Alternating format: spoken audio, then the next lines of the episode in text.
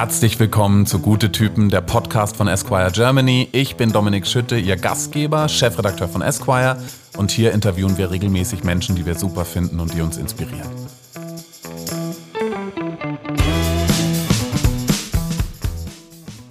Heute zu Gast im Esquire Podcast ist Phoenix. Phoenix ist queere Aktivistin aus Berlin, Podcast-Host und äh, seit neuestem auch Buchautorin. Sie hat nämlich das Buch Eine Frau ist eine Frau ist eine Frau geschrieben. Äh, und darin beschreibt sie, wie der Untertitel auch sagt, ihr Transsein und ihr Leben. Und da freuen wir uns äh, wirklich sehr darauf, uns mit ihr äh, darüber zu unterhalten und heißen sie ganz herzlich willkommen im Esquire Podcast. Phoenix. Ja, herzlich willkommen im Esquire Podcast Phoenix. Wir freuen uns riesig, dass du da bist, ähm, freuen uns wahnsinnig auf das Gespräch und sind da sehr gespannt darauf. Heute auch dabei ist mal wieder Philipp Köpp, Redakteur bei Esquire. Hello.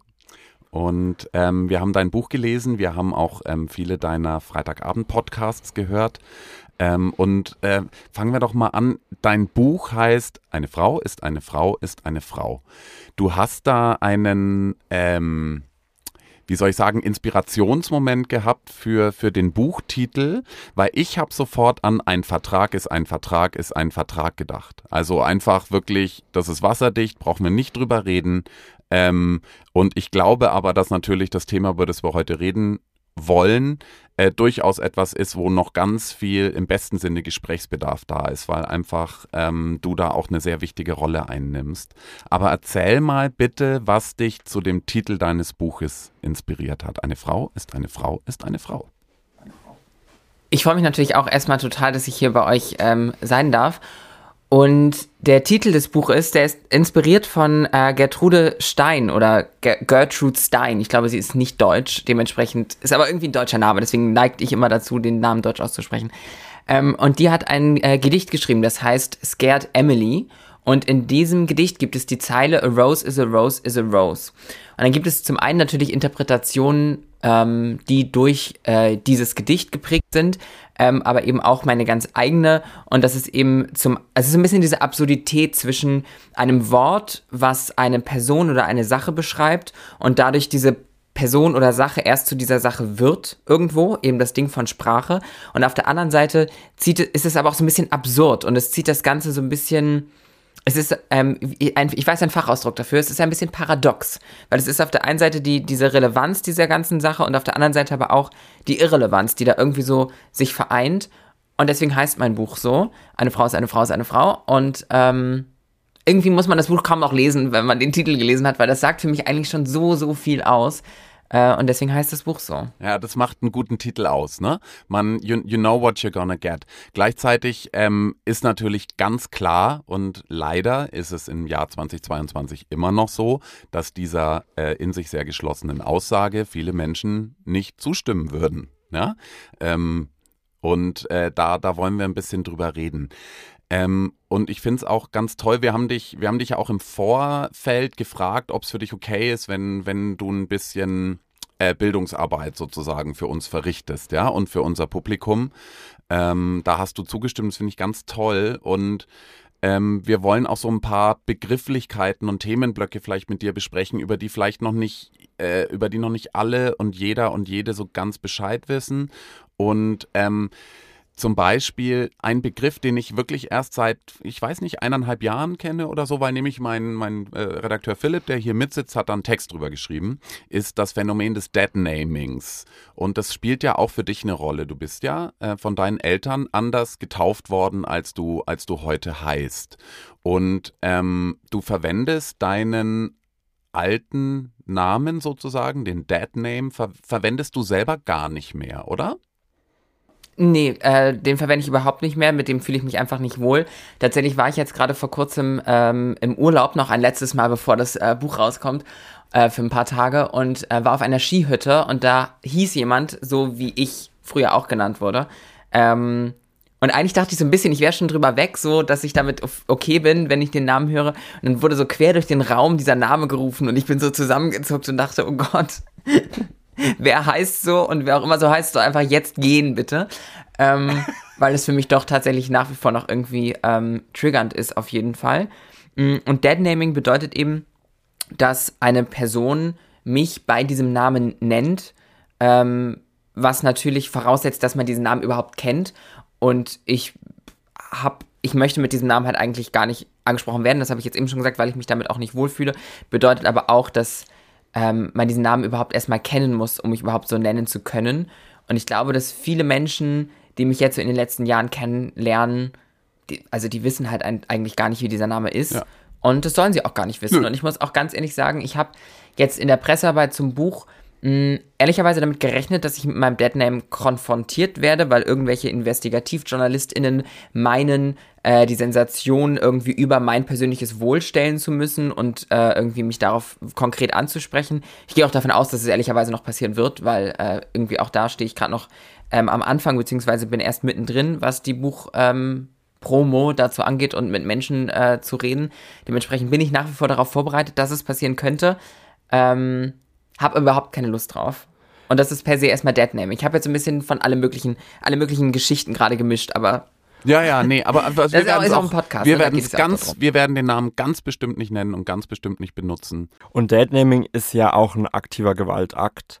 Ähm, bestes Beispiel hatten wir dafür kürzlich, als es um Tessa Ganzere ging, eine Grünen-Politikerin, die von den Reihen der AfD oder aus der Reihen der AfD ganz klar vor versammelter Mannschaft mit ihrem Deadname angesprochen war. Das war kein, oh, uns ist da aus Versehen ein Name rausgerutscht, sondern wir wollen dich degradieren, wir wollen dich diffamieren und wir wollen dir deine Grenzen aufzeigen. Also das ist ja so eine Systematik auch der Diskriminierung, die sich da Menschen zu eigen machen, was ja an Übergriffigkeit eigentlich kaum noch zu übertreffen ist. Ja, das ist, das ist tatsächlich immer das, das nächste Ding, dass wenn Deadnaming passiert oder auch Missgendern, was ja damit oft einhergeht, also falsche Pronomen zu verwenden für eine Person, ähm, dass eben oft der erste Moment, vor allem für mich als Betroffene, eben der ist, dass ich erstmal darüber nachdenken muss oder erstmal eruieren muss, okay, wie ist die Situation gerade? Ist das ein Versehen? Oder macht die Person das mit Absicht? Wie reagierst du, wenn dir Deadnaming dann passiert? Also du wägst wahrscheinlich erstmal ab, okay, war das jetzt, wie war die Intention dahinter? Das Ergebnis bleibt ja aber leider Gottes immer dasselbe. Es ist für dich sehr verletzend. Wie Hast du dir vielleicht so Coping-Mechanismen auch angeeignet, wie du damit umgehst? Mm, ich glaube meistens einfach wegignorieren mhm. und mich selbst gar nicht in die Situation reinsteigern und einfach das, was andere Menschen machen und tun. Natürlich, ist, also es kommt immer total auf den Tag drauf an, ähm, wie ich mich dabei nun fühle und wie das nun ist. Aber ähm, an einem guten Tag ignoriere ich das einfach und rolle einmal mit den Augen und denke mir, ja, okay, dann pff, am Ende ändert es nichts. Was andere Personen machen, ändert am Ende meine Identität nicht. Ähm, und tatsächlich passiert Deadnaming ganz, ganz, ganz, ganz selten überhaupt nur noch, weil eben, wie angesprochen, viele Menschen diesen Namen überhaupt nicht kennen. Und wie sollen sie mich dann Deadnamen, wenn sie den Namen nicht kennen? Ähm, aber Missgendern passiert natürlich schon. Ähm, vor allem irgendwie auch so am Telefon oder so äh, passiert das doch hin und wieder mal. Ähm, und ja, ich glaube, meistens, meistens ignoriere ich es einfach irgendwie. Bist du da auch ähm, so im besten Sinne auch, gnädig mit den Leuten, weil es halt einfach echt noch so viel Aufklärungsbedarf gibt und so viel Nachholbedarf, was, was, was die, die Thematik angeht. Du schüttelst ein bisschen den Kopf. Nee, ehrlicherweise gar nicht. Mhm. Überhaupt nicht. Das ist rein, es geht nur um mich in dem Moment. Für mich geht es dann nur um mich und ich bin schockiert, dass Menschen mich angucken und ich schon so gut in, ich passe so gut in die gesellschaftlichen Strukturen, wie eine Frau zu sein hat und Menschen nehmen sich raus, mich trotzdem er zu nennen. Sorry, das ist echt, das, der Ball liegt bei denen und nicht bei mir.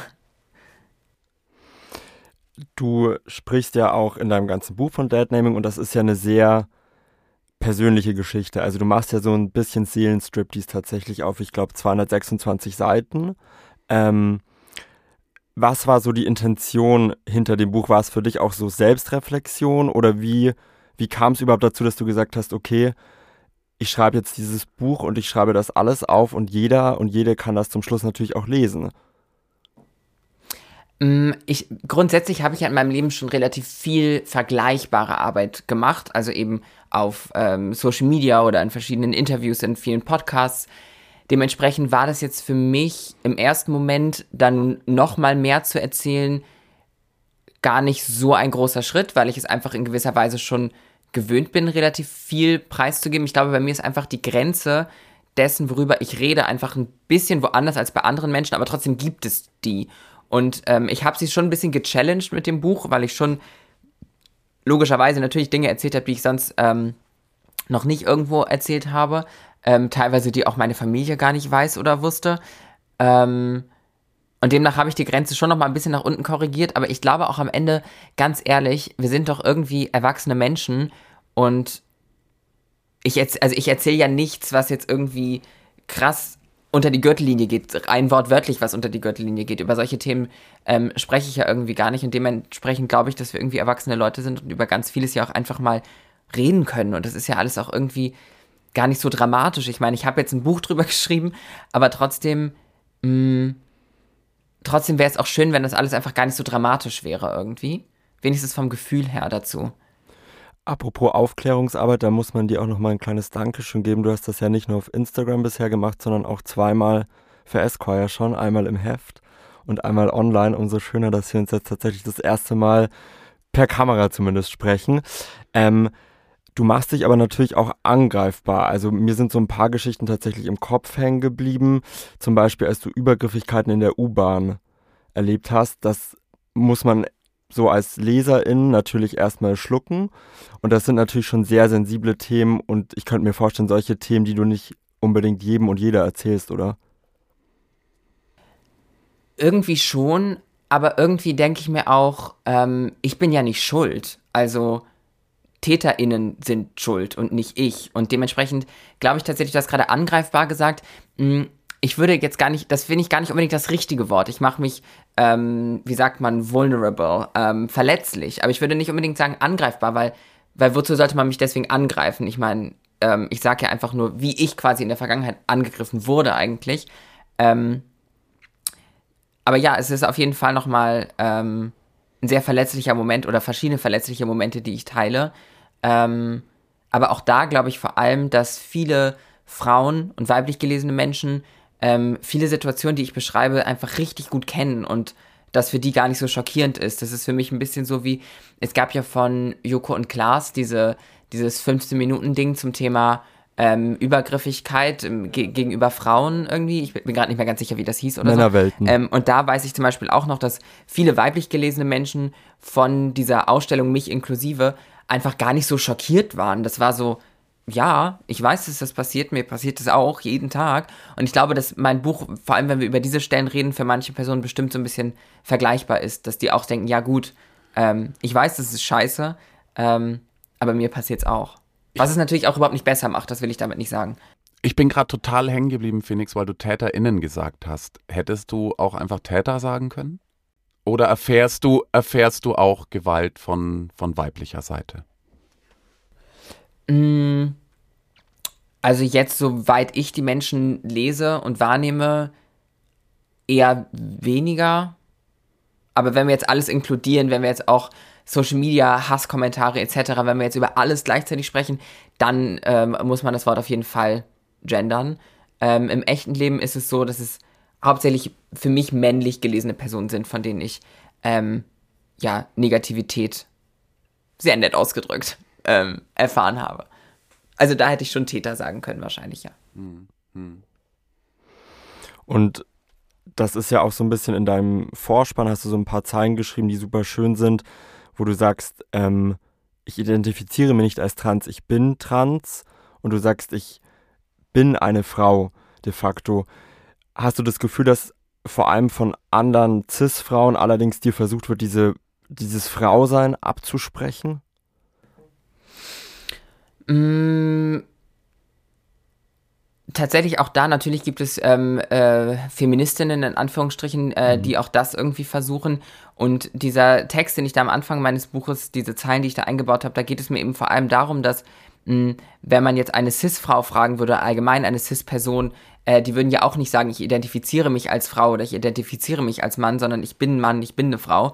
Ähm, und genauso ist es bei mir halt einfach auch. Ich bin halt einfach auch eine Frau. Ich habe jetzt auch gerade auf Social Media was gesehen, wo es darum ging, ähm, einen Begriff, der Cis-Frauen und Trans-Frauen einschließt, ja halt einfach das Wort Frau. So, Menschen denken irgendwie immer, sie bräuchten da irgendwelche außergewöhnlichen inklusiven Wörter, aber halt so, nee, ich bin halt einfach eine Frau und, und gut ist.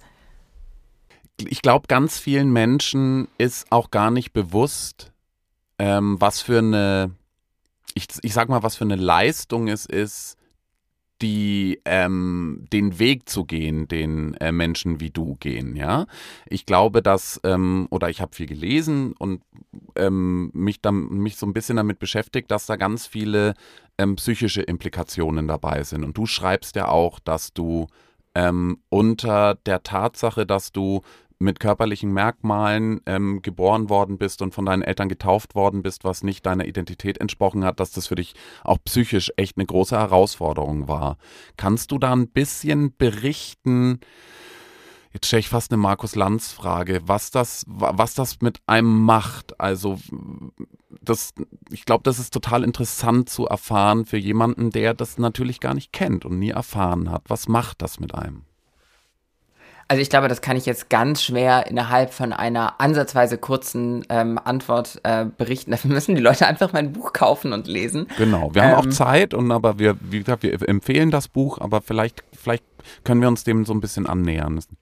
Ja, auf jeden Fall. Ähm, ich glaube, also bei mir ist tatsächlich ganz viel erst retrospektiv passiert, dass ich Aussagen, die ich als Kind getätigt habe, Gedanken, die ich als Kind hatte, ähm, dass ich die erst retrospektiv so richtig verstanden habe. Ich habe, also ich meine, eine Sache, die sehr, sehr offensichtlich ist, ich habe als Kind ähm, mehrfach gesagt, äh, dass ich, dass mein Leben einfacher gewesen wäre, wäre ich als Mädchen geboren.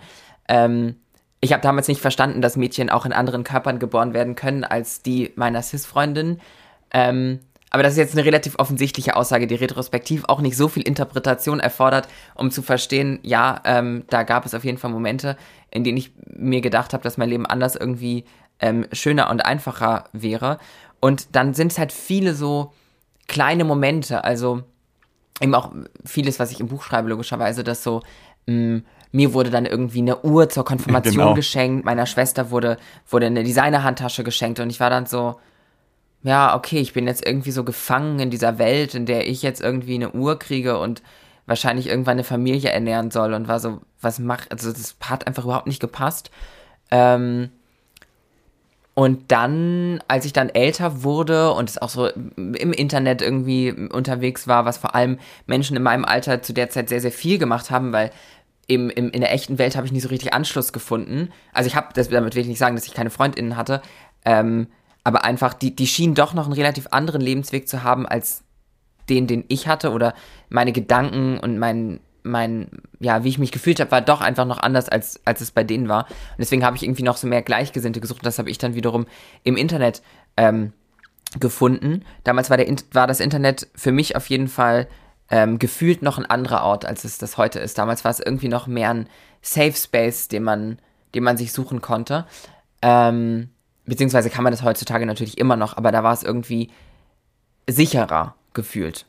Ich glaube, faktisch ist es natürlich auch nochmal eine andere Geschichte, aber für mich auf jeden Fall.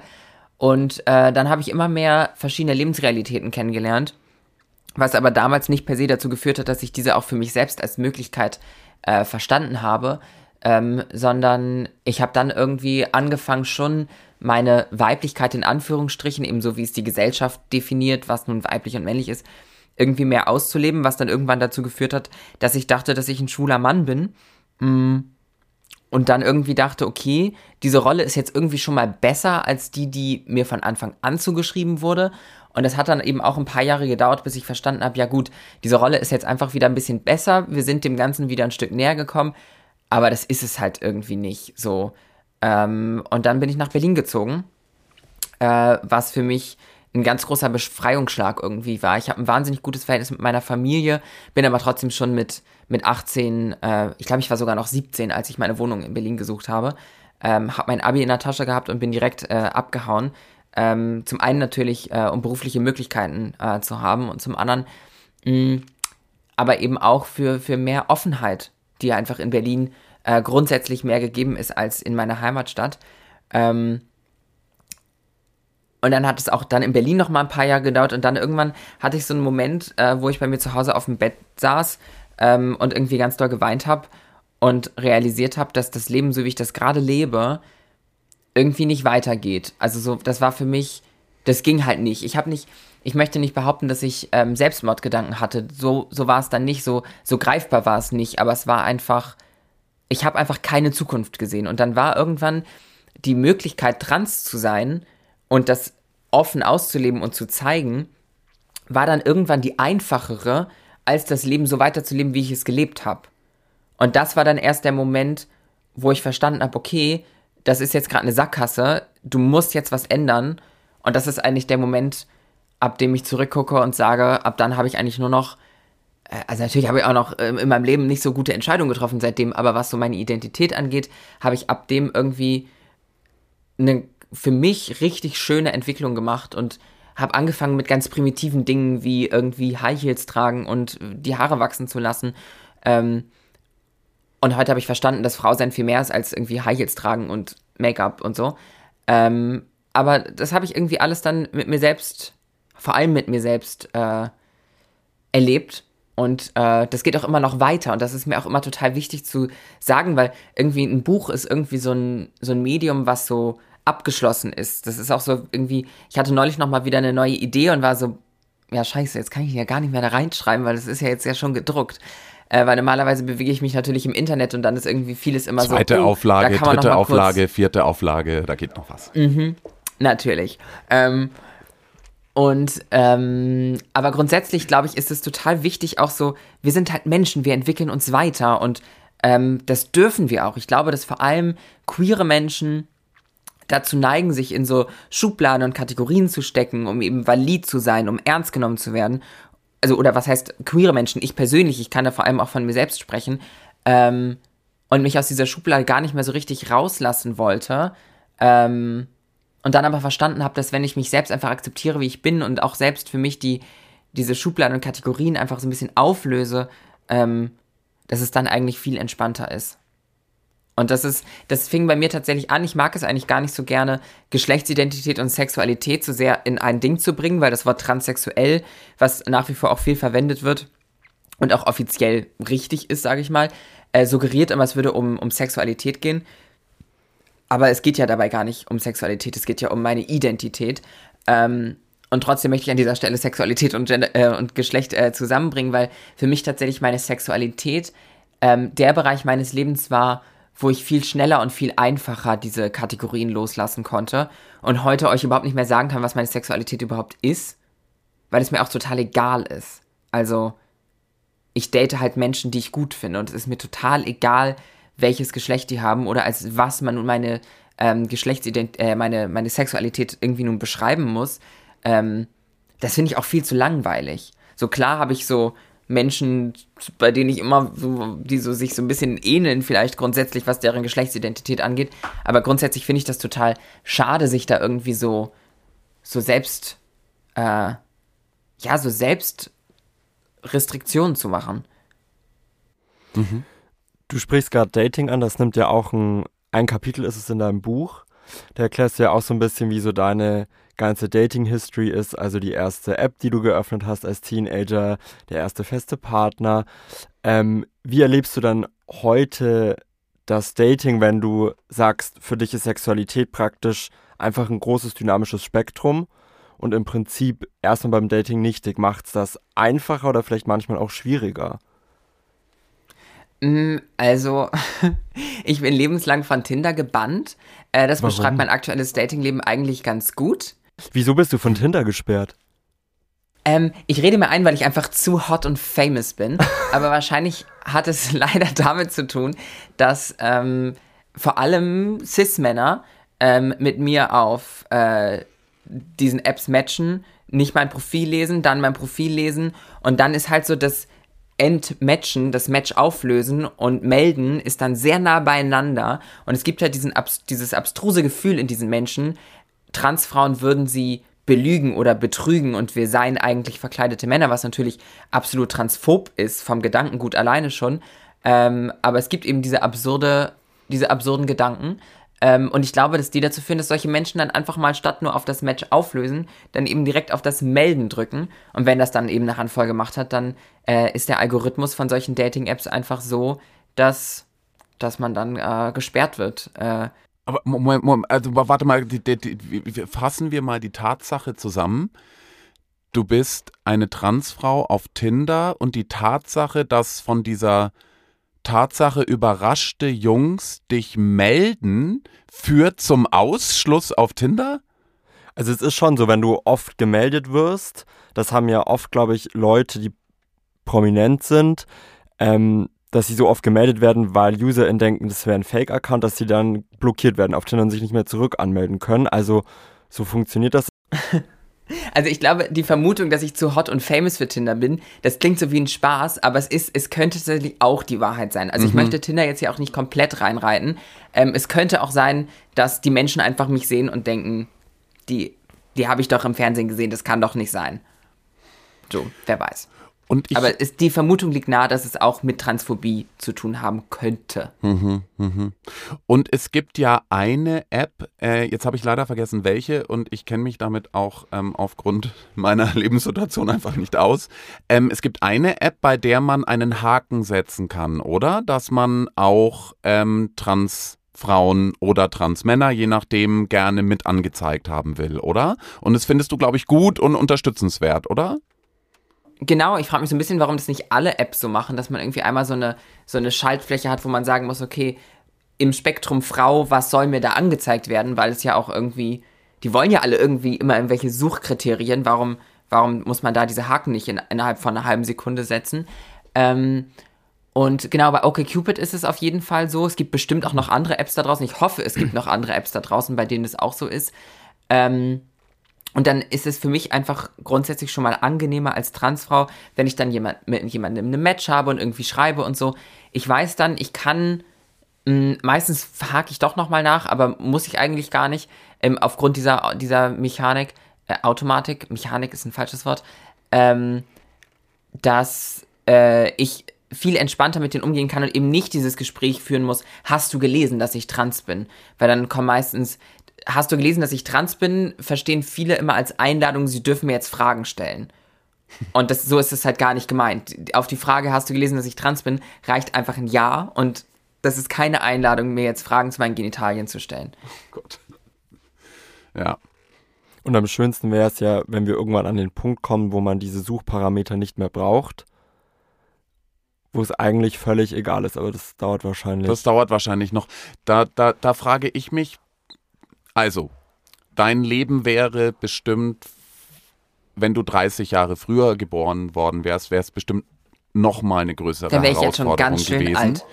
Gleichzeitig ist es ja wahrscheinlich so, dass in 30 Jahren ähm, alles so ein bisschen selbstverständlicher ist. Wie und du bist ja jetzt, du bist jetzt ja Teil sozusagen einer Generation, die da ganz viel verändert, Querstrich verändern muss, sozusagen. Denkst du dir manchmal, oh, jetzt muss ich diese Arbeit leisten, könnte ich nicht vielleicht einfach ähm, dann ein, ein, ein, ein Leben äh, führen, was äh, mehr in der gesellschaftlichen Mitte stattfindet, ähm, wenn du dir denkst, äh, müß, müsste ich jetzt nicht so eine Vorreiterin sein? Ich glaube in keinster Weise, dass ich eine Vorreiterin bin. Ich glaube, dass die Transfrauen, die vor 30 Jahren geboren sind und eben noch davor geboren sind, die haben die Arbeit geleistet. Mhm. Das, was ich gerade mache, ist mich als weiße Frau in Berlin in ein Tonstudio zu setzen, mit euch einen Podcast aufzunehmen. Ähm, das ist im, Vergleich zu dem, was, was äh, Transfrauen, queere Menschen, vor allem eben auch People of Color, wenn wir von, an Stonewall denken, was ja das Ereignis ist, ähm, das sind die, die was geleistet haben äh, und die, die das Fundament gelegt haben. Ähm, und ich habe jetzt das große Privileg, ähm, da irgendwie noch weiter, äh, das so ein bisschen weitertragen zu können und ähm, weiß das auf jeden Fall auch zu schätzen. Ähm, und ich habe, ich hoffe, dass in 30 Jahren, das war ja gerade so ein bisschen diese Zeitspanne, die wir, äh, die du aufge, aufgegriffen hast, ich hoffe, dass in 30 Jahren es wirklich selbstverständlicher ist, weil meine Erfahrung in den letzten Jahren, was, also was so die, die Recherche innerhalb von gesellschaftlichen Strömungen und ähm, Akzeptanz, Toleranz innerhalb von einer Gesellschaft angeht, ist das immer in Wellen passiert und ähm, wenn es einmal sehr konservativ war, wurde es danach wieder offen und so, so, so passiert das einfach gesellschaftlich bei uns meistens. Und dementsprechend hoffe ich, dass es in 30 Jahren offener und selbstverständlicher ist. Aber für eine Selbstverständlichkeit, dass es so passieren wird, kann ich es auch nicht nehmen. Ich glaube, der Satz hat grammatikalisch keinen Sinn gemacht, aber man hat ihn verstanden. Voll. Wenn du sagst, wir sind in Wellen, ähm, was Toleranz angeht, in welcher Welle schweben wir gerade? Ähm, jetzt muss ich gestehen, dass ich das, ich habe das gelesen, ähm, weil ich da selbst auch nicht so, ich, ich bin jetzt auch nicht die krasse gesellschaftspolitische Expertin äh, auf, jeden, auf jedem Gebiet, aber es ist auf jeden Fall, wir waren, glaube ich, relativ konservativ und sind gerade wieder im Umbruch. So so habe ich es verstanden. Weil was ja spannend ist, ähm, zeitgleich zu deinem Buch kommt auch ein anderes Buch auf den Markt, das heißt Transsexualität, was ist eine Frau, was ist ein Mann, ähm, von Alice Schwarzer und Chantal Lewis, die auch ja bei diesem ähm, bei dieser Diskriminierung gegenüber Tessa Ganzerer ganz klar Position bezogen haben, dass Tessa Ganzerer keine Frau wäre. Ähm, und ich, äh, auf Bezug auf die Frauenquote praktisch einer Cis-Frau den Platz wegnehmen würde. Jetzt frage ich mich, in welcher Welle sind wir praktisch gerade, weil wir haben so deine Bubble, die sehr tolerant ist, die progressiv ist, die was verändern will, und dann haben wir irgendwie diese andere exklusive feministische Bubble, ähm, die eigentlich rückschrittlich wieder ist. Ich glaube, die Zeit wird das zeigen und ich glaube, dass der Großteil der Gesellschaft ähm, sich eher fortschrittlich bewegen möchte. Ein Thema, was ich wahnsinnig spannend in deinem Buch fand, war das Kapitel Sport. Ähm, das ja irgendwie auch einen großen Teil aufgrund deiner, deiner Kindheit einnimmt. Du warst irgendwie schon immer sehr sportlich unterwegs, hast dann, glaube ich, geritten bist du auch lange. Ähm, ja, ich habe alle, alle möglichen Sportarten gemacht. Ich bin so, ich, ich habe das große Privileg und den Luxus, dass meine Eltern, früher habe ich es gehasst, heute denke ich mir so, warum? Weil meine, also warum habe ich das gehasst, warum habe ich das nicht genossen? Weil meine Eltern war es immer ganz wichtig, eine Sportart, ein Instrument. Und wenn uns was nicht gefallen hat, mir und meinen Geschwistern, dann mussten wir halt wieder was Neues anfangen. Aber wir mussten immer irgendwas machen. Und deswegen habe ich ganz, ganz viel ausprobiert. Weil ich oft schnell nicht mehr so Lust hatte. Welches Instrument hast du dann gespielt? Ich habe äh, natürlich Blockflöte gespielt, logischerweise. Danach habe ich Klavier gespielt, dann habe ich Klarinette gespielt und ich habe Horn gespielt. Nicht schlecht. Was machst du, was machst du heute davon noch? Nichts. also an Weihnachten setze ich mich manchmal hin und spiele Kinderlein Comet am Klavier bei meinen Eltern, aber das ist auch immer wahnsinnig verstimmt, dass ich wahrscheinlich auch einfach jede Taste drücken könnte und es würde genau gleich klingen. Und was ich so spannend fand an diesem Sportkapitel, dadurch, dass ich bei uns ja viel gesellschaftspolitische Themen mache, ist mir schon oft auch die Frage gestellt worden, obwohl ich ein Cis-Mann bin, wie ich das einschätzen würde, wenn Transfrauen zum Beispiel bei den Olympischen Spielen teilnehmen. Und ich finde, du hast es super in dem Kapitel erklärt, wie man schrittweise das angehen muss. Ähm, kannst du das nochmal zusammenfassen? Ja, also ich, ähm, ich versuche da natürlich auch ganz vorsichtig zu sein, weil ich bin keine Sportwissenschaftlerin. Ich bin, wie wir gerade festgestellt haben, ähm, als Kind sportlich gewesen, aber heute auch gar nicht mehr so. Ähm, und dementsprechend möchte ich jetzt nicht irgendwie der Sportwelt sagen, wie das zu tun, wie man das machen muss, sondern ähm, ich habe mir viele Gedanken darüber gemacht und ich glaube, der, das große erste, wichtigste ist erstmal Respekt. Und vor allem, wenn wir über Leah Thomas sprechen, wenn wir über Laurel Hubbard sprechen, das sind ähm, Transfrauen, die ähm, an Olympischen Spielen beziehungsweise allgemein an internationalen Wettbewerben teilgenommen haben äh, und es auch nach wie vor tun, dann ist erstmal der Respekt und der respektvolle, nicht transphobe, queerfreundliche Umgang miteinander ist da erstmal ganz, ganz, ganz, ganz oben auf der Prioritätenliste ähm, weil dann nämlich teilweise einfach Dinge gesagt werden und Headlines geschrieben werden, die einfach das Wohl vor allem dieser einzelnen Personen und aber auch der ganzen äh, trans- bzw. queeren Community einfach komplett treten, zu, mit Füßen treten. Also so, das geht halt nicht. Ähm, und eben auch, es gibt auch Menschen eben, die dann ähm, Frauen, die gegen die, diese, diese Athletinnen antreten und dann irgendwie wirklich Dinge von sich lassen, die wirklich einfach keine Plattform verdient haben, dem auch keine Plattform geboten werden sollte. Wenn wir jetzt über das Sportliche an sich sprechen, dann ähm, finde ich es interessant, dass wenn es um Transfrauen geht, dieser, dieser körperliche Vorteil in Anführungsstrichen, also diese andere Körperlichkeit aufgrund dessen, ähm, biologisch männlich geboren worden zu sein, beziehungsweise bei der Geburt das männliche Geschlecht zugewiesen bekommen zu haben. Da wird, da wird da immer ganz, ganz viel drüber gesprochen. Aber was ist eigentlich unter und einfach nur bei Cis-Menschen, unter Cis-Menschen, gibt es ja auch körperliche Unterschiede.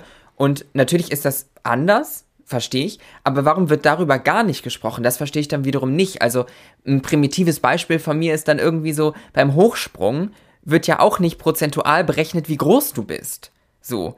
Aber theoretisch ist es ja ein körperlicher Vorteil, ob du nun cis oder trans bist, wenn du beim Hochsprung 1,95 bist. Das ist ja ein körperlicher Vorteil.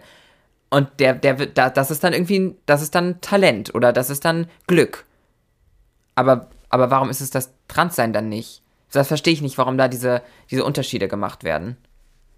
Und du sagst ja auch, wir sollten die Diskussion nicht erst führen, wenn es irgendwie den Fall gibt, sondern man sollte die eigentlich konstant, immer, ständig, sollte man das thematisieren, sich darüber unterhalten und Lösungswege finden. Weil es wird ja irgendwie dann erst zur Debatte gebracht, wenn es irgendwie so einen Fall gibt. Ja. Ja, auf jeden Fall. Und das ist auf jeden Fall nicht gut, weil dann haben wir immer wieder den Moment, wo vor allem auch einzelnen, also vor allem Einzelpersonen dann so viel auf die Schultern gelegt wird, dass sie so viel aushalten müssen. Und das ist halt scheiße. Habe ja. ich kein anderes ich, Wort für. Ich, klar, also aus, aus meiner Sicht ist das auch so. Ich finde, dass diese Fälle unverhältnismäßig viel Aufmerksamkeit erfahren.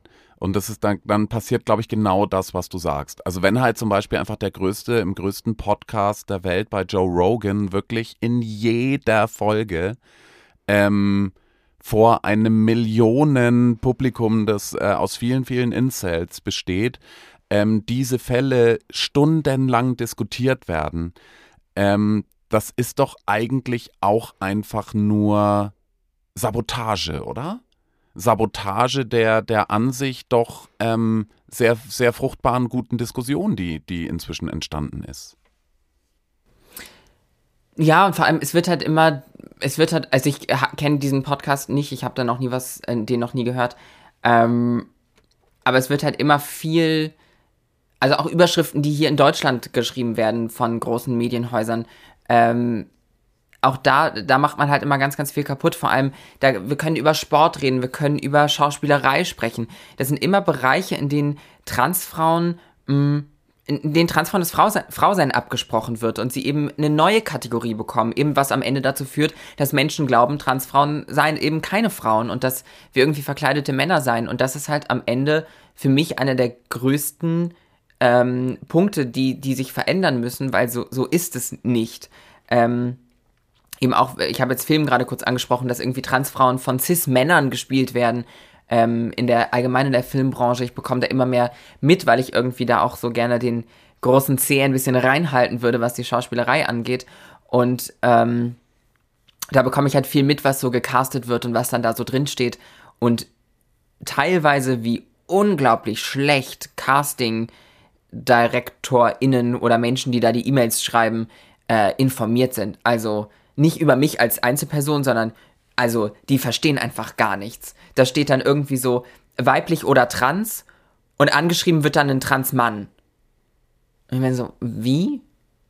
Also das, das ging, das wurde nicht mir geschickt, sondern einem befreundeten äh, Schauspieler. So, okay. Verstehe ich jetzt nicht. Also, da, damit wir es verstehen, es wurde, was wurde für eine Besetzung gesucht in dem Fall? Wir müssen es auch gar nicht konkret machen, nur dass wir, dass wir jetzt das verstehen, was, was das andere Ende der E-Mail nicht verstanden hat, sozusagen. Ja, also konkret weiß ich es ja auch ehrlicherweise gar nicht, äh, weil ich es auch ehrlicherweise gar nicht verstanden habe. Aber es wurde wohl eine Frau gesucht oder eine Transfrau glaube ich. Sie wussten es ja selber nicht, wie sie es richtig formulieren, aber in ihrer falschen Formulierung interpretiere ich das hinein. Und dann haben sie das aber an einen Transmann geschickt. Also eine Person assigned female at birth. Also es wurde dieser Person bei der Geburt das weibliche Geschlecht zugeordnet. Und dieser Person haben sie nun geschrieben, wir suchen eine Frau oder Transfrau, so wie ich es verstanden habe. Und also, okay. Ja, und ja. Da, da, das ist so, so konfus gedacht, dass ich es schon gar nicht richtig verstehe. Und dann denke ich so, okay, weiß ich jetzt nicht, was das, was da los ist. Du hast so einen interessanten Satz geschrieben, ähm, nämlich du sagst, dass du, hast du ja auch vorhin schon gesagt, dass du dich ähm, eine Zeit lang ähm, als schwuler Mann begriffen hast, ja, und dass du aber heute praktisch eine heterosexuelle Frau bist. Ähm, als du das das erste Mal äh, dir, dir sozusagen selbst erlaubt hast, von dir so zu sprechen, zu denken und dich so zu identifizieren, war das ein ganz großer Emanzipationsmoment oder überschätze ich das?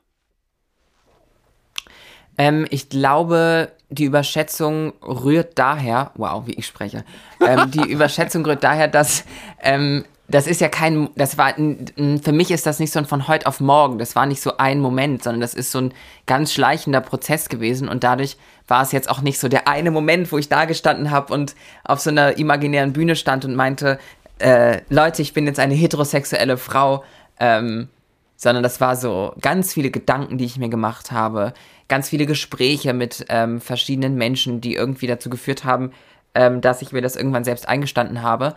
Ähm, und ja, ich beschreibe mich als meist heterosexuelle Frau, weil eben meine, wir haben jetzt eben über meine Sexualität gesprochen, jetzt äh, sage ich so, hetero. Nein, ähm, mittlerweile sehe ich das schon wieder nicht ganz so definitiv, aber ähm, wie ich es auch im Buch beschrieben habe, ja. Was ich ja auch eine total schöne Stelle fand, war, wie du praktisch deinen FreundInnen peu à peu praktisch gesagt hast, wie du genannt werden willst. Du hast ja irgendwie einfach in eure WhatsApp-Gruppe geschrieben, ich will ab jetzt Phoenix genannt werden, sie, ihr sind meine Pronomen und du hast irgendwie nur Zuspruch bekommen und es hat sich niemand gesträubt, also aus deinem engeren Freundinnenkreis, oder? Genau, da ist eigentlich ähm, gar nichts passiert. Und tatsächlich war, das was ja an dieser ersten Nachricht vielleicht fast noch ein bisschen amüsantes ist, dass ich geschrieben habe, äh, lasst uns das bitte mal testen. Ähm, weil ich eben damals auch schon so, ich war mir damals schon dem bewusst, ähm, dass mein Weg der Transition der sein kann, oder nur der sein kann, indem ich verschiedene Dinge ausprobiere, indem ich verschiedene Dinge teste, vor allem eben auch Dinge, die nicht irreversibel sind. So, man kann total viel im Leben auch einfach mal testen und einfach mal machen und einfach mal ausprobieren, wie sich das anfühlt. Mm, und genau das war dann eben auch noch Teil dieser WhatsApp-Nachricht. Ähm, so, Leute, lasst uns das doch mal probieren. Ähm, und ich habe halt nie geschrieben, dass, also das ist eigentlich alles ein Test nur hier. Eigentlich noch ein Testlauf. Ähm, und gab es aber nichtsdestotrotz irgendwie aus engeren Kreisen so einen Schlag auf den Kopf, dass die gesagt haben, nö. Ähm, geschlagen hat mich niemand, nein, ähm, aber Natürlich auch nicht äh, metaphorisch. Ähm, auch metaphorisch hat mich niemand geschlagen. Ähm, nein, es war eher so, dass man man manchen Menschen irgendwie Dinge doppelt und dreifach und vierfach sagen musste, was natürlich auch sehr, sehr anstrengend sein kann.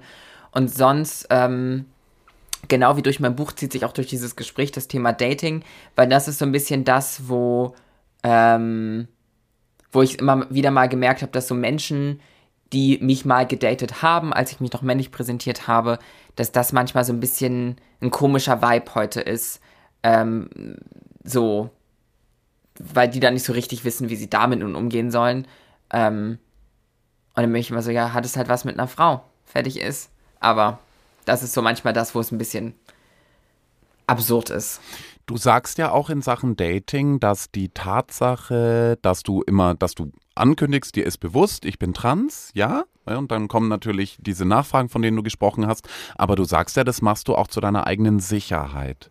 Hast du da Erfahrungen oder kannst du da von Erfahrungen berichten, warum du dich dazu genötigst, genötigt fühlst, sozusagen? dafür deine eigene Sicherheit sorgen zu müssen.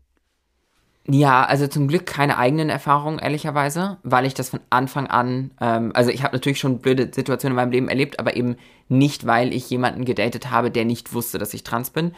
Ähm, und dementsprechend habe ich aber von verschiedenen Transfrauen und Transmenschen allgemein, ähm, habe ich schon so viele Geschichten gehört, ähm, die extrem verstörend sind, was da so teilweise passiert ähm, dass ich mich in die Situation einfach nicht hineinbegeben möchte. Und außerdem ist es auch nichts, ich muss das ja auch nicht verstecken oder so. Also, ich habe sowieso das Gefühl, ich glaube, das ändert sich mittlerweile immer mehr, aber ich habe lange Zeit auch eh das Gefühl gehabt, dass man mir sowieso anmerkt und ansieht, dass ich trans bin. Also, warum das nicht schon vorab klären, bevor jemand mich ähm, aus dem Internet dann im echten Leben trifft? Ähm, ist ja auch für mich irgendwie der, der entspanntere Weg. Hast du grundsätzlich aber das Gefühl auch als Transfrau, dass du größeren Gefahren ausgesetzt bist, also auch im, im Alltag einfach? Auf jeden Fall. Auf jeden Fall, und das ist ja auch, ähm, ich will jetzt hier keine ähm, falschen Statistiken um mich werfen, aber ähm, ich weiß, dass es sie gibt, äh, dass äh, Transfrauen, vor allem äh, schwarze Transfrauen, POC-Transfrauen, ähm, überdurchschnittlich oft Opfer von Gewalttaten werden. Du hast auch, glaube ich, einige Zahlen in deinem Buch genannt, wie viele Straftaten ähm, dieses Motiv haben, wie sich das die Zeit über entwickelt hat. Und ich glaube tatsächlich, 2021 war, ich weiß nicht, in der Vergangenheit das Jahr mit den meisten Gewalttaten. Da, ja, jetzt, ich muss in meinem eigenen Buch nochmal die Fakten nachlesen, aber ähm, auf jeden Fall war das Jahr entweder 2020 ja. oder 2021. Ja. Ich glaube 2020, weil es von 21 die Daten noch gar nicht äh, gab zu dem Zeitpunkt, als ich das Buch geschrieben habe, glaube ich. Ähm, es war auf jeden Fall das ähm, tödlichste Jahr ähm, für Transfrauen und Transmenschen allgemein, glaube ich, ähm, seit Aufzeichnung. Also gar nicht nur von den letzten Jahren, sondern seit, seit darüber Buch geführt wird, war das das tödlichste Jahr. Gibt es irgendwie so Mechanismen, die du dir antrainiert hast, um irgendwie aus so Gefahrensituationen rauszukommen? Also ich kenne das nur als schwuler Mann, dass ich schon merke, zum Beispiel, wenn ich an einer Gruppe von Jungs vorbeigehe, versuche ich ein bisschen breit, breitbeiniger zu laufen, möglichst maskulin zu wirken, ziehe mir irgendwie das T-Shirt aus der Hose raus, so für mich mit den Mechanismen, wo ich mich einfach sicherer fühle dann. Hast du sowas auch? Ich habe tatsächlich gerade kurz, als du so angefangen hast, darüber zu erzählen, ähm, dachte ich gerade, habe ich so gerade kurz versucht, mich in die Situation hineinzuversetzen und wollte so drüber nachdenken, ob meine Mechanismen ähnlich sind wie deine. Und dann fingst du an mit möglichst breitbeinig gehen und ich war so, mm -mm, nee, das ist bei mir eher das Gegenteil. Ähm, dass ich dann tatsächlich auch, ich, hier liegt noch meine äh, Covid-Maske, ähm, die FFP2-Maske, das war für mich auch zum Beispiel ein, absolutes Sicherheitsding, weil dann halt so viel vom Gesicht eh verdeckt ist. Vor allem zu, zur Winter, äh, zur Winter, zum, im Winterhalbjahr hat dann eigentlich auf jeden Fall mal in der S-Bahn oder U-Bahn niemand hinterfragt, ob ich nun eine Cis-Frau bin oder nicht, weil so, ähm, da äh, würde auf jeden Fall niemand drüber nachdenken. Und ähm, das war für mich eine ne Sicherheit und sonst ähm, habe ich natürlich meine Mechanismen, um möglichst cis-weiblich rüberzukommen. Bedeutet, in der Situation würde ich vielleicht nochmal darauf achten, jetzt unterhalten wir uns schon eine Weile äh, und ich benutze meine Stimme einfach so, wie es sich, äh, wie ich mich wohlfühle. Ähm, aber in der Situation würde ich wahrscheinlich nochmal versuchen, eher noch höher zu sprechen, ähm, damit dadurch nicht auffliegen kann, dass ich trans bin, weil das eben wiederum eine potenzielle Gefahr bedeuten würde. Und sonst bin ich absoluter Überzeugung, äh, Gefahrensituationen, äh, aus denen mich zurückzuziehen und zu flüchten, in Anführungsstrichen. Ähm, auch schön, dass ich flüchten in Anführungsstrichen sagen kann, weil ich eben noch nie in einer Situation war, in der ich wirklich flüchten musste. Äh, auf jeden Fall nicht in den letzten Monaten. Ähm, weil ich mich eben sehr früh daraus zurückziehe. Und es ist tatsächlich auch was, was ich meiner kleinen Schwester, ähm, die nicht trans ist, ähm, aber trotzdem eine Frau ist, äh, immer schon mitgegeben habe. Und das ist so dieses lieber lachen Leute oder gucken blöd, weil man wegläuft und sich aus einer Situation zurückzieht, als dass der Kiefer auf dem Kannstein landet. So. Absolut. Ein, ein sehr guter Lebensrat, den, äh, den man jedem Menschen geben soll. Du weißt nie, an wen du gerätst. Das hat, äh, hat, äh, äh hat mir lustigerweise mal äh, Denzel Washington erzählt, weil der nämlich äh, bei den härtesten Typen immer ähm, äh, die, die, die Action-Szenen und so proben muss und er sagt, kannst dir nicht vorstellen, was das für Jungs sind. Den siehst du das überhaupt nicht an, dass die dir mit einer Kreditkarte den Kopf abschneiden können. Ja, also. ähm, Sag mal, ähm, wie, wie hat sich denn dein, das Verhältnis zu deiner Schwester geändert? Hat sich das überhaupt geändert? Mm, nö. Also nicht aufgrund dessen, dass ich trans bin. Wir haben schon immer ein sehr, sehr gutes Verhältnis zueinander und ich glaube, ähm, dass in, un in unserem Verhältnis ähm, mein Geschlecht oder meine Geschlechtsidentität gar nicht so eine große Rolle spielt. Was unsere ZuhörerInnen nicht sehen können, was wir aber durch das Video sehen können, du benutzt ab und zu die Anführungszeichen. Und das machst du auch im Buch bei etwas, was ich mir wünschen würde, dass ganz viele Menschen das sich zu Herzen nehmen, und zwar die Konzepte von männlich und weiblich. Weil du sagst, das sind Begriffe, die und da nennst du auch ganz viele Beispiele, wir brauchen die eigentlich gar nicht. Ja, auf jeden Fall werden sie total inflationär mhm. verwendet und eben an Stellen, wo sie einfach gar nicht so sinnvoll sind. Ich habe jetzt eben schon gerade kurz meine Stimme angesprochen, wo ich jetzt zum Beispiel in einer potenziellen Gefahrensituation darauf achten würde, dass, ähm, dass sie ähm, in Anführungsstrichen weiblicher rüberkommt, weil eben viele Menschen für, eine, für, für Stimmen ähm, das Wort weiblich und männlich verwenden und das eben auch so assoziieren, obwohl in meinen Augen eine Stimme eigentlich nicht weiblich oder männlich sein kann per se, sondern die ist halt hoch oder tief oder rau oder äh, wie auch immer. Ähm, aber die ist ja nicht per se männlich oder weiblich. Dafür sind ja auch Cis-Menschen untereinander viel zu individuell. Das ist auch was, was ich immer wieder feststelle, ähm, als Nicht-Cis-Person, ähm, muss ich auch da manchmal darauf hingewiesen werden, was natürlich nicht so wichtig ist, ehrlicherweise, aber ich muss manchmal darauf hingewiesen werden, dass eben auch äh, Cis-Menschen untereinander äh, doch ganz, ganz große Unterschiede haben. Ähm, und beispielsweise habe ich mal einen Social-Media-Post abgesetzt zum Thema ähm, Körperform und Statur.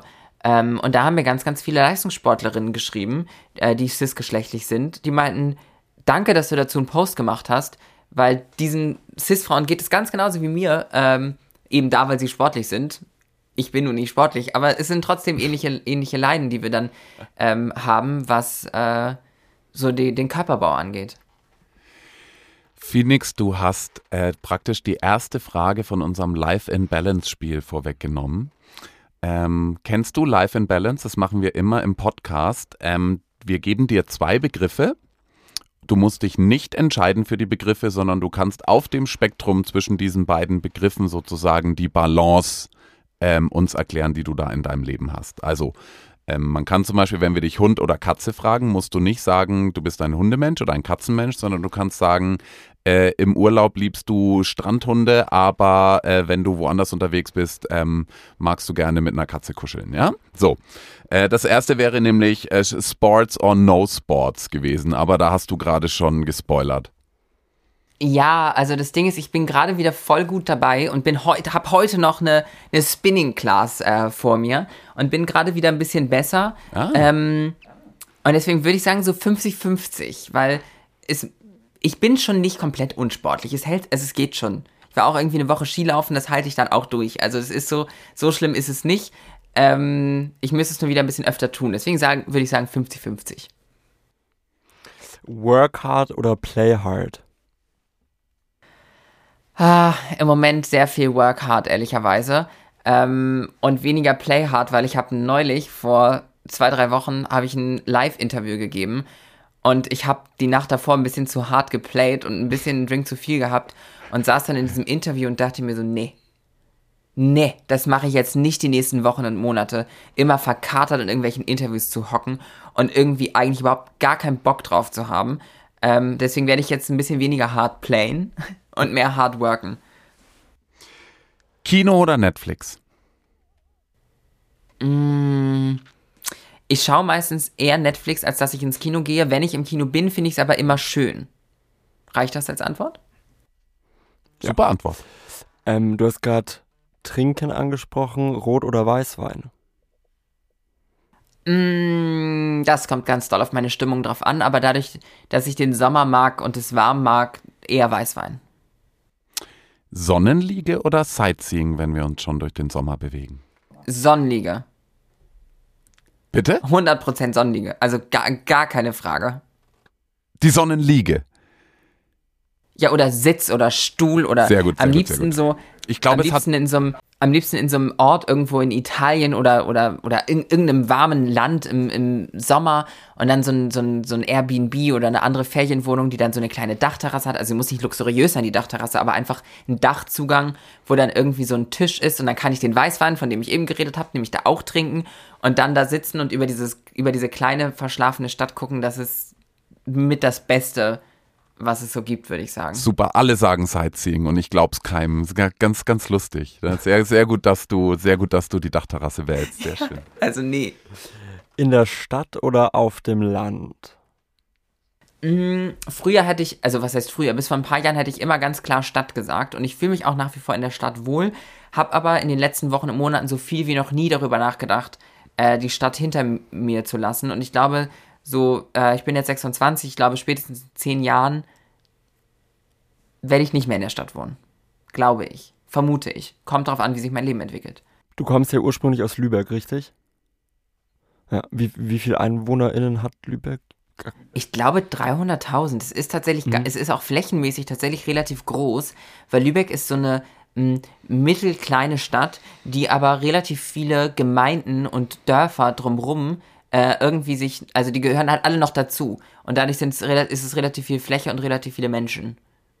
Bist du dann so ein, so ein Meereskind eigentlich? Also ist dir das Meer wichtig? Ja. Ich werde das oft gefragt, ob ich es in Berlin vermisse und es geht.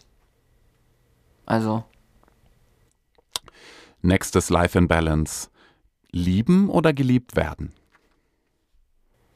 Ich habe heute Morgen ähm, einen Podcast kurz in einen Podcast kurz reingehört, ähm, der heute rausgekommen ist, in dem ich zu Gast war. Und da wurde mir genau die gleiche Frage gestellt. Und da habe ich geliebt werden äh, geantwortet, wie aus der Pistole geschossen. Und ähm, jetzt war ich so ein bisschen, mh, mm, aber eigentlich auch lieben. Also eigentlich, ich glaube so 40, 60, 60 ist geliebt werden und 40 ist lieben. Online oder offline? Ich bin viel zu viel online, aber ich wäre gerne viel mehr offline. Hast du da, hast du da Techniken für dich entwickelt? Irgendwie Uhrzeiten oder Orte, an die man geht, wo das Handy nicht hin darf? Oder äh, kriegst du es nicht in den Griff, wie wir alle irgendwie? Also ich habe ja eben schon kurz vom, vom Skilaufen erzählt, da ist es mir tatsächlich verhältnismäßig leicht gefallen, ähm, das Handy irgendwie äh, nicht in der Hand zu haben, logischerweise. Ähm, ist ja auch dann fast eine, eine, Kunst, das dabei dann in der Hand halten zu können. Ähm, aber da fiel es mir offensichtlich sehr leicht. Ähm, sonst habe ich so meine Mechaniken, die ich aber leider, ah, ich bin da nicht hart genug mit mir selbst irgendwie. So, ich weiß ganz genau, dass ich am besten mein Handy ab einer gewissen Uhrzeit, so spätestens 21 Uhr, einfach in meiner Küche äh, liegen lasse. Und ähm, ich habe immer noch genügend technische Geräte, von denen ich mich beriesen lassen könnte. Ähm, aber ich mache es leider viel zu oft nicht und hab's dann mit am Bett und das finde ich dann immer ganz doof. Weil es ist auch morgens immer das Erste, was ich in der Hand habe und das finde ich echt richtig doof eigentlich. Ja, sind, sind, wir sind so krass konditioniert worden. Es ist echt un unglaublich, dass das der erste Griff ist, bevor man sich äh, Guten Morgen sagt. Ähm, Dusche oder Badewanne? Badewanne. Das war sehr ich, entschieden. Ich, eine Zeit lang, es, es rührt daher, dass meine, mein Duschkopf war mal kaputt. Und dann konnte ich nur im Sitzen quasi duschen, baden. Ähm, und ab, seit dieser Zeit habe ich einfach mich ins Baden verliebt. Club oder Bar? Bar. Auf jeden Fall. 100% Bar. Selbst jetzt, wo man irgendwie zwei Jahre lang praktisch gar nicht in Clubs konnte, ich habe das Gefühl, jetzt sind alle so ein bisschen wieder heiß drauf. Ich war vor ein paar Wochen unterwegs und ähm, bin um zwei zu Hause gewesen. Okay. also, in meiner Welt wäre jetzt hier der Fragebogen beendet, aber Philipp hat immer noch eine Special-Frage. Genau. Allen GästInnen, die wir praktisch zu zweit hier zu Gast haben, stelle ich eine Frage und zwar das Szenario, du wirst getötet und du kannst jetzt entscheiden von einem Alligator oder von einem Hai. Und da musst du dich entscheiden. Es gibt keine Kreuzmischung aus Alligator und Hai. Das gibt's nicht. Ähm, vom Hai weil ich glaube, der würde mich unter Wasser ziehen und dann würde ich halt auch schnell ertrinken. Das ist, das Phoenix, das ist falsch. Der Hai würde dich auseinandernehmen, der reißt dir alle Gliedmaßen ab und der Alligator würde einfach dein Genick brechen. Würdest du jetzt deine Antwort nochmal ändern, nachdem ich dir erklärt habe, wie, wie das Szenario ablaufen würde? Wie tötet mich der Alligator? Einfach, äh, er bricht dir das Genick. Aber ist es nicht auch so ein. Ja, nein, ich, ich höre auf, über den Tod Witze zu machen und ich nehme den Alligator trau dir da auch nicht, Philipp, was das Thema angeht. Gut, dann hätten wir das auch erledigt. Phoenix, vielen, vielen Dank für den Besuch, vielen Dank für die Zeit, danke für deine Offenheit und danke für dein Buch. Das war, es war ein echt ein, äh, intensiver Read und ähm, ist auch eine Menge Stoff. Also ich glaube wirklich mehr als 200 Seiten. Ähm, man erfährt unheimlich viel, man geht viel, viel schlauer raus, als man reingegangen ist.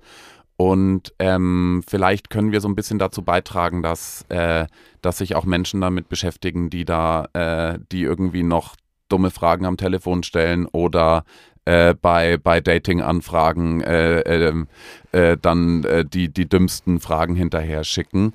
Ähm, und wenn wir damit was, was beitragen können, wäre es super. Wir wünschen dir wahnsinnig viel Erfolg und Glück mit deinem Buch.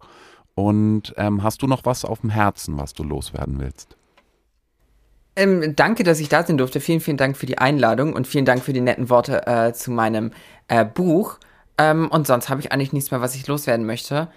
Ähm, außer, dass ich vielleicht mal wieder anfangen sollte, eins der Instrumente zu spielen, die ich als Kind äh, gelernt habe, weil es doch irgendwie schön wäre, oder? Musik, also für mich ist Musik äh, ist Medi sofort Meditation und sich selber äh, wegbeamen ganz woanders hin. Wenn ich das nicht hätte, würde ich, würde ich draufgehen, glaube ich. Super. Ja, dann. Vom Alligator oder vom. Nein. genau, mit einer Gitarre in der Hand am Strand von einem Hai ins Wasser gezogen werden. Würde ich es unterschreiben. Vielen lieben Dank für deine ganze kostenlose Aufklärungsarbeit, die du tagtäglich leistest. Vielen Dank. Ähm, und ja, Buch kaufen, Buch lesen bis zum Schluss, weil auch ein ganz tolles Glossar am Ende ist mit Begrifflichkeiten, die man sich mal ganz genau durchlesen sollte. Also wirklich bis zum letzten Satz dieses Buch lesen, sich Zeit dafür nehmen und wir wünschen dir alles Gute und ganz viel Erfolg. Danke euch.